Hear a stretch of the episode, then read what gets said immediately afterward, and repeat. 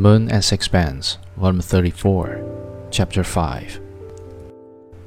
But when we arrived at the hospital, a gaunt, cheerless building, the mere sight of which was enough to make one's heart sick, and after being directed from this official to that, up endless stairs and through long bare corridors, found the doctor in charge of the case.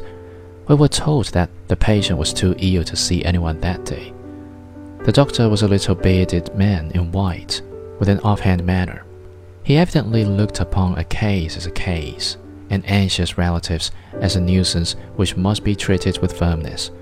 Moreover, to him the affair was commonplace. It was just an hysterical woman who had quarreled with her lover and taken poison. It was constantly happening.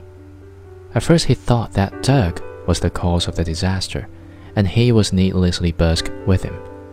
When I explained that he was the husband, anxious to forgive, the doctor looked at him suddenly, with curious, searching eyes. I seemed to see in them a hint of mockery. It was true that Stroeve had the head of the husband who is deceived. The doctor faintly shrugged his shoulders. There is no immediate danger, he said, in answer to our questioning. One doesn't know how much he took. It may be that she will get off with a fright. Women are constantly trying to commit suicide for love, but generally they take care not to succeed. It's generally a gesture to arouse pity or terror in their lover. There was in his tone a frigid contempt. It was obvious that to him Blanche Stroeve was only a unit to be added to the statistical list of attempted suicides in the city of Paris during the current year. He was busy and could waste no more time on us.